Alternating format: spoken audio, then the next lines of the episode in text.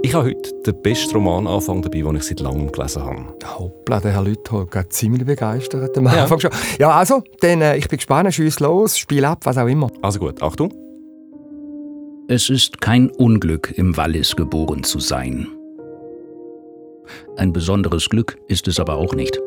Vor allem dann nicht, wenn man in einem Weiler gezeugt wurde, der Hexenplatz heißt und an den Galgenwald grenzt – in einem schummrigen kleinen Zimmer, in welchem ein altes Eisenbett stand, unter dem der alte Lederkoffer mit dem Familien- und Bankbüchlein, der Bibel und ein paar Kleidern zur Flucht bereit lag.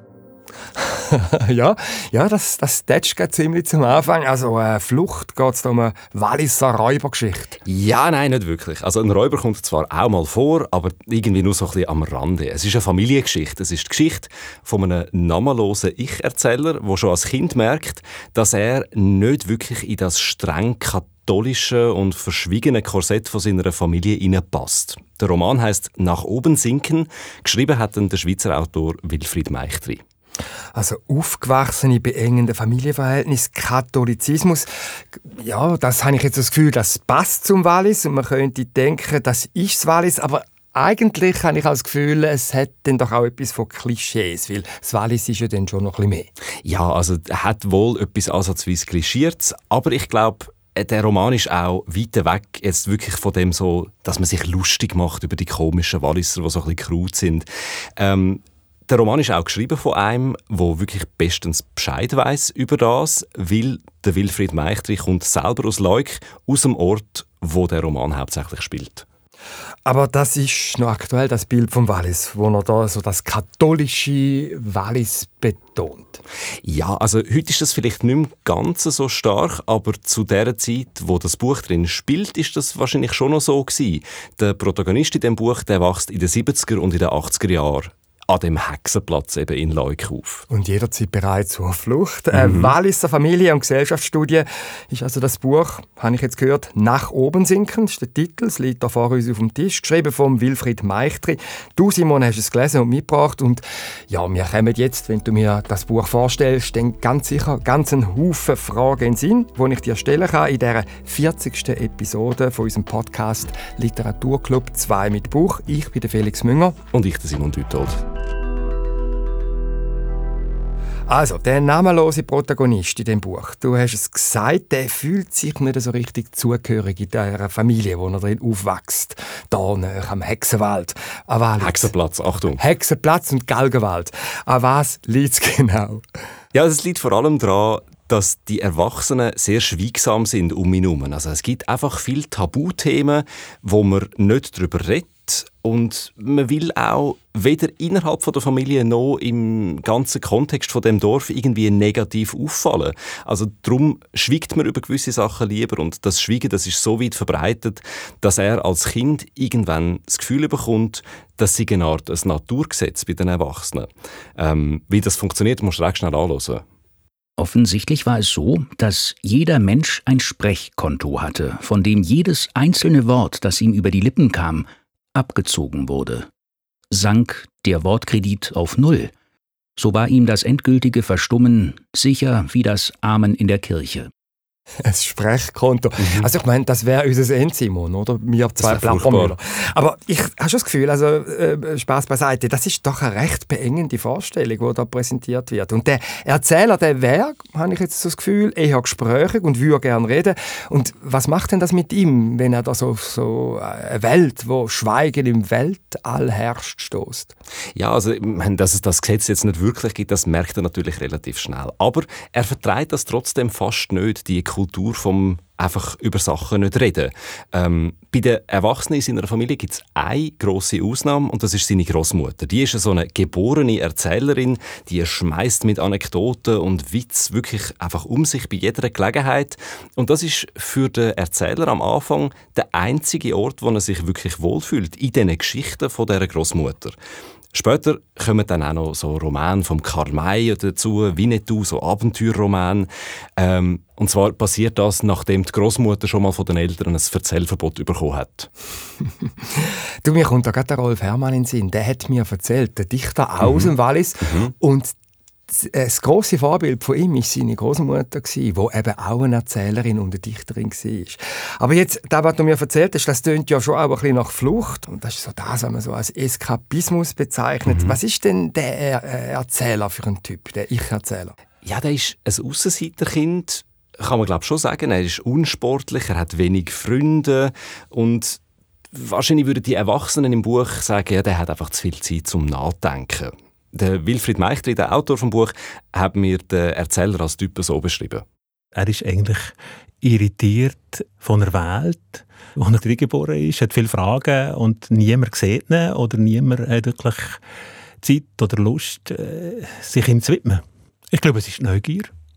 Es ist Neugier, zu verstehen, was passiert. Und auf der anderen Seite ist, glaube ich, sobald er die Bücher entdeckt, oder eigentlich schon viel früher, äh, wo Großmutter ihm die Geschichten erzählt und wo er merkt, eigentlich ist in der Geschichte das Leben sehr viel interessanter als in der Wirklichkeit, wo alles so äh, ja, distanziert, konform, angepasst ist was sich alle so ein bisschen ducken.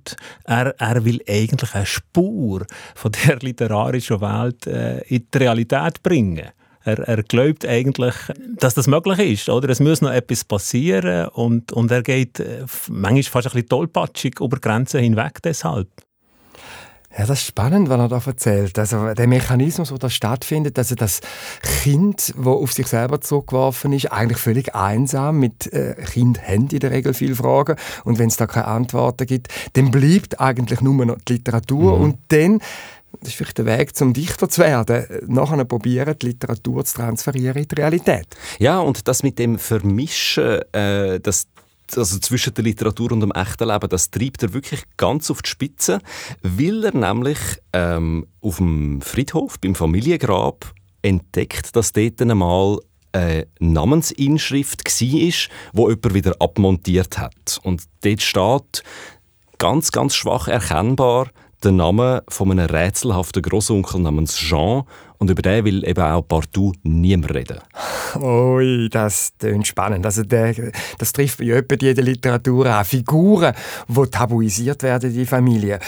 Aber wie ist denn das für den Protagonist? Der ist ja eben, wie du gesagt hast, ein Fan von Fantasie und Geschichten und vermutlich ich könnte mir vorstellen, für ihn ist das ja auch eine Steilvorlage, äh, wo er sich dann vorstellt, wer die Figur könnte sein, wo auf dem Grabstein da äh, eingeschrieben war. Ja, ja, er fängt dann natürlich sofort an suchen. Er geht da richtig gehend, taucht er in das ein. Aber er findet halt fast nichts zu dem rätselhaften Großonkel Jean. Ähm, und darum, weil er nichts findet, fängt er an, sich dann ganz äh, abstruse Sachen vorzustellen. Er stellt sich vor, dass der Onkel eigentlich sein echter Vater sei. Äh, und zwar sei der ein Erfinder, der aus England kommt. Und dann stellt er sich vor, wie er mit dem die grössten Abenteuer erlebt und schreibt die Geschichten auch seitenweise auf. Äh, also wirklich so eine, er entwickelt eine richtige Obsession. Und wie kommt denn das an in der Familie? Ja, natürlich gar nicht gut. Äh, und in der Schule gerade auch nicht. Seine Aufsätze, wo er das dann auch drin einflüssen lässt, die gelten als zu fantasievoll. Die stimmen natürlich überhaupt nicht überein mit so einem katholischen, rechtwinkligen, geraden, schwarz-weißen Bildungsideal. Und dort wird es dann halt spätestens beim alljährlichen Hausbesuch von der Klosterschwester also, Entschuldigung, ja? also das ist, wenn die kommen dann in die Familie erzählen, wie sich der Bub so schlägt? Ja, der Bub und die ganze Familie. Also da wird dann einfach, das ist schnell, schnell die Inquisition im Haus. Die Zeugnisgespräch. Sagen, Zeugnisgespräch, warum sind sie nicht in der Messe und so weiter. Aha. Und weil die schlechten Noten natürlich rauskommen, dann, dann kann man die nicht mehr unter Verschluss behalten, kommt er immer mehr auch in der Dorfgemeinschaft, nicht nur in der Familie, der Stempel über von dem, ja, von so einem verhaltensauffälligen Kind, Jugendlichen, was eh zu nichts bringen wird. Also das ist ein Aussenseiter, der Erzähler, ein Sonderling, aber woher kommt denn das? Das kommt aus seiner Familie raus. Und es ist wirklich, er wird irgendwie durch die Wand vom Schweigen auch in die Rolle hineingedrückt, hat man das Gefühl beim Lesen. Und weil so viel nicht gesagt wird, muss er sich auch so viel mit dem Onkel auseinandersetzen. Man könnte ja die Fragen einfach beantworten, aber stattdessen muss er halt suchen. Und die Beschäftigung, das ist natürlich auch wieder eine Form von Eskapismus. Und das habe ich vom Autor, von Wilfried Meichtri, dann auch noch ein bisschen genauer wissen, woher eigentlich der Hang zu der Flucht, zum Flüchten in dieser Familie so kommt. Weil die Eltern haben den Hang auch, bei ihnen ist es einfach ein bisschen anders. In der doch sehr autoritären Welt, wo der Pfarrer und der Lehrer der Arzt vielleicht noch die grossen Autoritäten im Dorf sind und wo man sich duckt, wo, wo man auch noch geschlagen worden ist, wo das Leben hart war, wo, wo es buchstäblich ums Überleben gegangen ist. Bei den, bei den Eltern, wo eine Herausbildung von der Individualität eigentlich keinen Platz hatte, wo die Kirche auch verhindert hat. Das hätte man nicht wollen, das Lied selber denken. Und bei den Eltern ist das dann halt eher vielleicht eine Flucht ins Private gewesen. Und beim, beim, beim Jungen, der, wie gesagt, da ist schon ein bisschen mehr Spielraum, da äh, ist der Fluchtgedanke sehr viel präsenter, sehr unbewusst natürlich am Anfang. Und natürlich verkommt es quasi mit dem verschwundenen Großonkel oder Onkel wie ein Ventil. Das wird dann die große Projektionsfigur. Das wird eigentlich der, der einzig wahre Verwandte für den, für den Erwachsenen. Also eigentlich könnte man sagen, der Onkel ist so der Leuchtturm im Freiheitskampf von dem Erzähler, um es ein bisschen pathetisch zu sagen. Jetzt der Wilfried Meichter, den wir gehört haben, ist ein Autor, der krass unbeschriebenes Blatt ist. Also ich, ich kenne den auch, mindestens am Rand. Wenn ich es richtig sehe, hat er bis jetzt äh, vor allem so literarische Biografien geschrieben. Und er hat ja auch den Ruf, er sei so ein ganz akribischer Rechercheur. Äh, ich kenne zum Beispiel sein Buch über die Schweizer Frauenrechtlerin Iris von Roten und ihren Mann. Und das ist ja dann auch «Verliebte Feinde» heisst, ist ja mhm. dann auch verfilmt worden.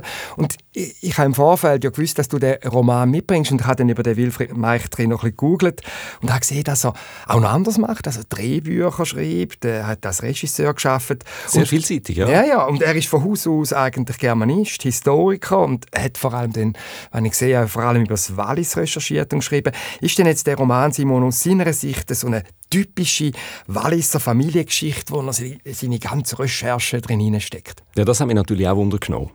Ich glaube schon, dass sie einen gewissen exemplarischen Charakter hat. Also ich habe natürlich in den, in den letzten 20, 30 Jahren wahnsinnig viel äh, recherchiert über das katholische Milieu. Natürlich sind das spezifische Themen zu Büchern, aber es hat ganz viele Gespräche gegeben, die darüber ausgegangen sind, wo ich wie habe können, zum Teil Perlen sammeln von Sachen, die passiert sind und ich habe eigentlich wirklich große Lust gehabt, mit dem, all dem Material äh, selber mal ein, ein Buch zu schreiben, das jetzt nicht so äh, in dem Sinne, wie meine anderen Bücher, sich sehr an der Wahrheit orientieren. Hier ist es schon mehr darum gegangen, ein bisschen, äh, die, die, die Rosse der Fantasie mal durchbrennen, oder? Das ist ganz wesentlich gewesen. Und gleichzeitig hat es natürlich schon so den Respekt gehabt, dass ich gefunden habe, äh, es äh, hat eine große Wahrhaftigkeit in der, in der Fiktion. Oder es, es, das ist schon etwas, was mich interessiert hat.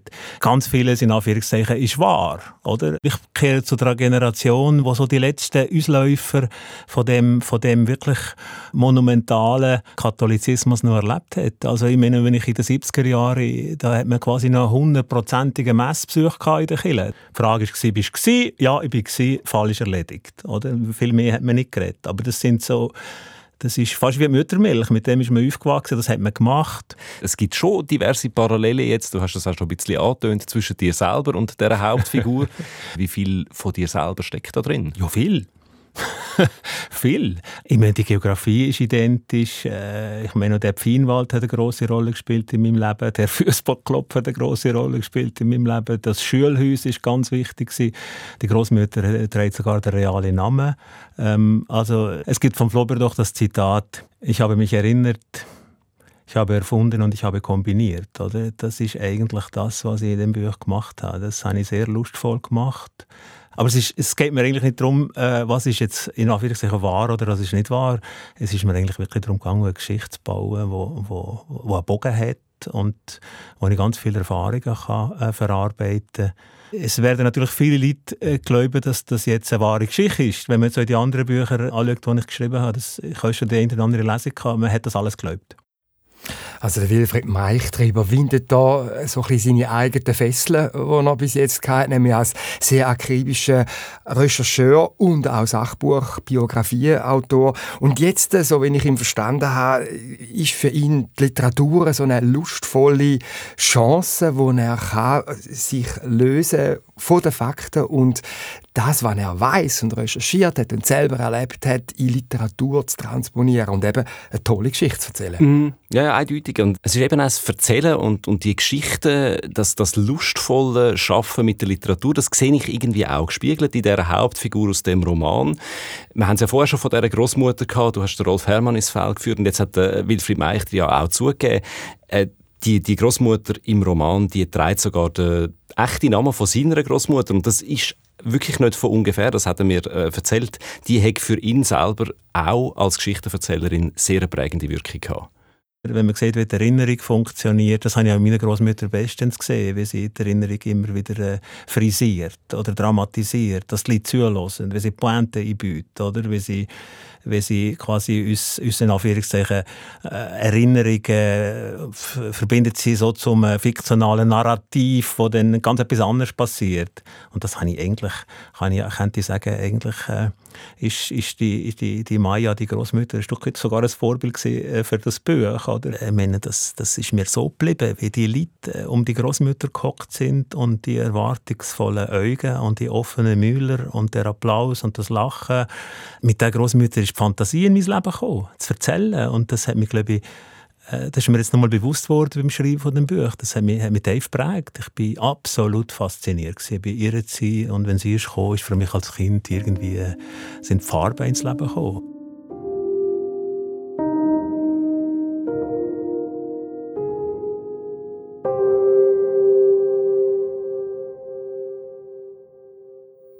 Ja, und da sieht man schon, wie für Kinder, die anwachsen, äh, Erwachsene, die für etwas ganz bestimmt stehen, eben wichtig und prägend mhm. können sein. Aber wenn ich jetzt das so höre, dann kann man schon sagen, es hat natürlich der Roman sehr viel autobiografisches. Das hat er ja im ersten Quote ja schon bereits gesagt. Ja, also das ist völlig augenfällig. Aber ich glaube, es geht ihm trotzdem auch noch um viel mehr als das. Er hat gesagt, sein Buch sei trotz oder vielleicht gerade wegen dem autobiografischen Gehalt hauptsächlich Fiktion? Ich meine, auch in einer Erinnerung spielt Fiktion eine große Rolle. Ich meine, das ist wirklich äh, Erinnerung ist ein Kopfkino.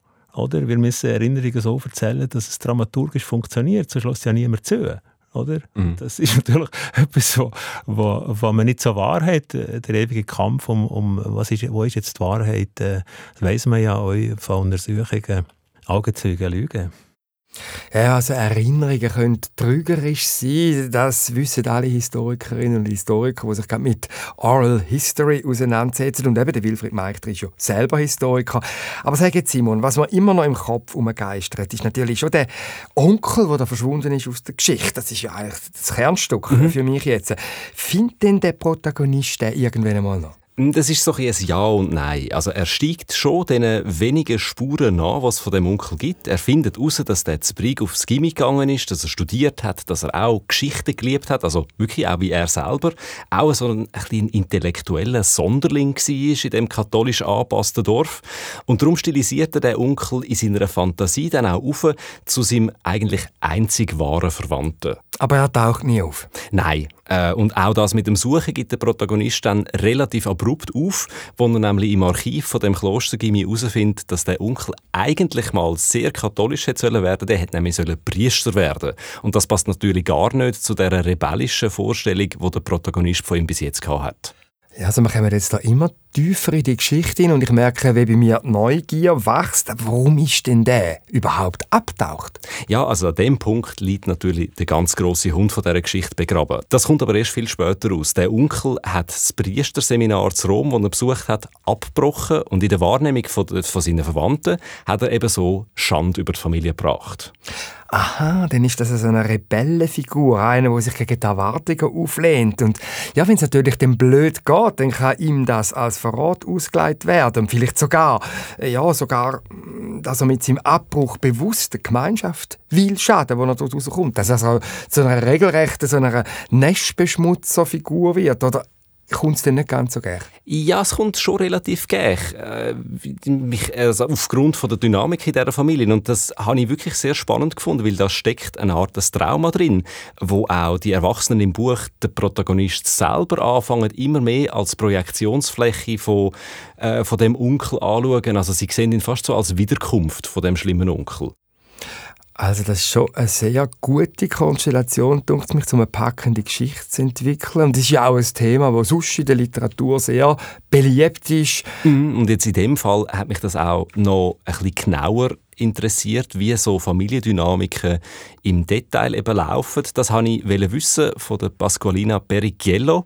Sie ist emeritierte Professorin für Psychologie. Äh, ihres, eines von ihren Spezialgebieten ist die systemische Familientherapie. Und sie hat mir gesagt, das Beispiel von dieser Familie in dem Buch, das sei ziemlich typisch. Also sei relativ weit verbreitet, dass es in Familien so bestimmte Erwartungen gibt, wie man jetzt da sein hat, aber wie die Familie da damit umgeht, das geht natürlich dann schon weit auseinander. Auf jeden Fall findet sie den Begriff vom Nestbeschmutzer sehr schlimm. Ich finde es schrecklich, weil äh, es marginalisiert Personen, anstatt dass man sich äh, mit der Frage auseinandersetzt, wieso widersetzt sich jemand der Norm, wird jemand gleich disqualifiziert. Etiketten sind nie gut und eben Nestbeschmutzer, es haftet so etwas Krankes dran. Eine Familie ist nicht nur ein Nest, sondern äh, ja, ein, ein sicherer Hafen, aber aus einem Hafen, aus dem man ausgehen kann oder hineinkommen kann. Ja, und das leuchtet natürlich total ein. Also, das ist eine Etikettierung, mhm. Abwertung, Nestbeschmutzer. Und ich meine, die heben einem halt manchmal einfach auch den Spiegel vor die Nase. Und wenn man würde reinschauen, könnte man vielleicht auch etwas lernen. Also, Oder eigene Widersprüchlichkeit. Ja, natürlich. Beispiel, ja. Also, ich, ich denke, ein großer Schweizer Autor, Niklaus Meyerberg, der hat auch als Nestbeschmutzer gehalten und hat natürlich sehr viel erkannt und den Leuten auch gesagt über das Funktionieren und auch das Nicht-Funktionieren in unserer Gesellschaft. Aber von dem, was jetzt die Psychologin vorher gesagt hat, über die Rolle der Normen, da kann man doch schon sagen, dass so ein autoritäres Umfeld, wie das in der katholischen Gemeinde im Wallis der Fall ist, im Roman, das begünstigt das denn? Ja, das sieht Pascolina Perichiello auch so. Je autoritär ein System ist, je starrer die Regeln und Normen, desto stärker ist das Risiko bei der leisesten Kritik, beim Ausscheren, bei Brechen dieser äh, ne, äh, Regel als Nestbeschmutzer zu gelten. Beispiele sind eben Sekten, strenge Religionsgemeinschaften, autoritäre Regimes, äh, wenn wir auf gesellschaftlicher Ebene das definieren wollen. Und das gilt natürlich für Familien auch. Unsere Gesellschaft ist liberaler geworden. Früher gab es äh, dieses undiskutierbares, nicht verhandelbares Autoritätsprinzip. Und eben, wie Sie sagen, ähm, wir leben in einer Zeit äh, des Wertepluralismus und auch Individualisierung. Das hat dazu geführt, dass man offener und freimütiger über allerlei Themen spricht, die innerhalb eines Systems Konflikte auslösen könnten. Dennoch ich würde sagen, trotz aller Liberalisierung gibt es nach wie vor, und das, das ähm, weiß ich aus der empirischen Erfahrung, aber auch aus der praktischen, dass es noch sehr viele schambehaftete, tabuisierte Themen gibt in der Familie, die durchaus das Potenzial haben, jemandem äh, das Etikett des Nestbeschmutzers äh, anzuhängen. Ich denke hier an häusliche Gewalt, an sexuellen Missbrauch, an Herkunftsfragen, also ähm, äh, Adoptionen oder Kuckuckskinder und so weiter.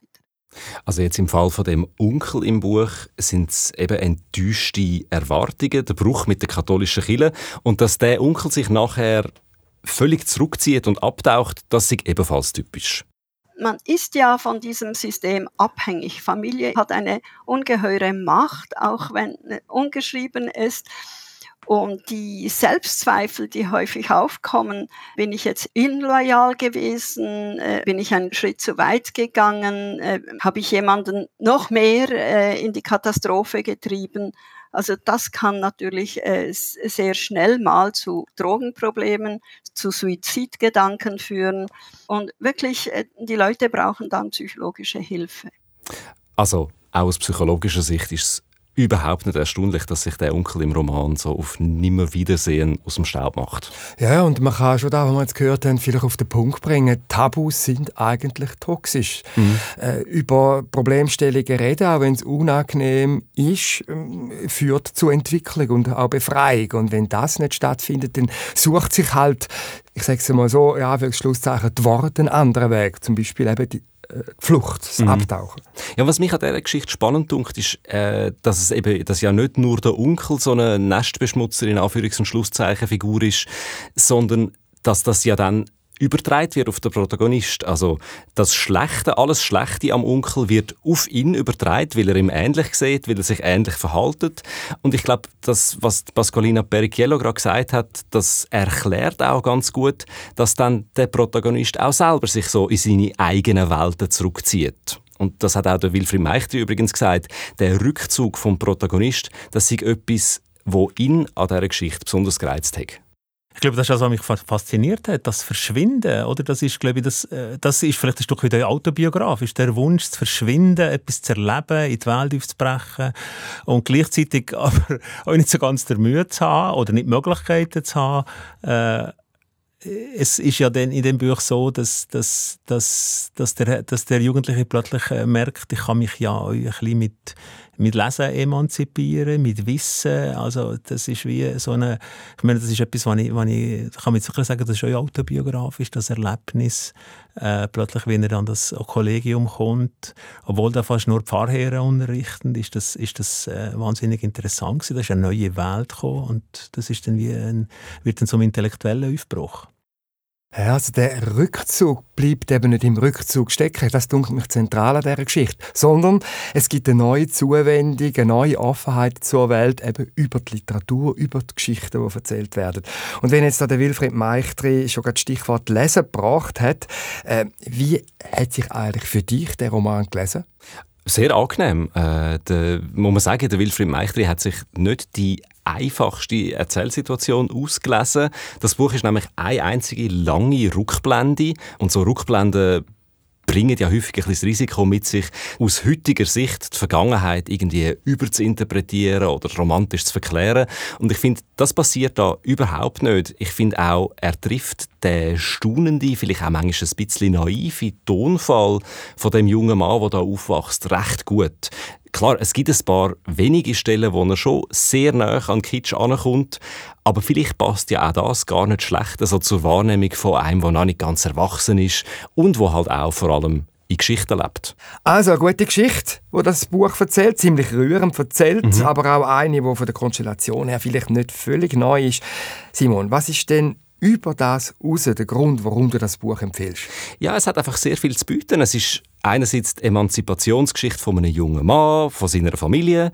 Und ich finde auch, nicht zuletzt ist es, kann man das lesen als, als Plädoyer dafür, die Wand vom Schweigen häufiger zu durchbrechen. Und das hat auch der Wilfried Meichtri selber gesagt das habe ich natürlich x-fach erlebt. Wie schwierig es so war, so ein Tabu dann, äh, unter dem Teppich zu holen oder das Schweigen zu brechen, äh, das war sicher ein Anliegen in diesem Buch. Ich habe das ein paar Mal erlebt beim Recherchieren, wie da bei Leuten plötzlich der Damm bricht und wie das sprudelt, wie das nicht mehr aufhört bis hin zum Satz.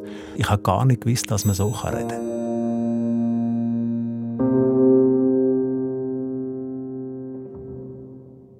Ein Roman also gegen das Totschweigen, nach oben sinken, ist der Titel, geschrieben hat der Schweizer Autor Wilfried Meichtri.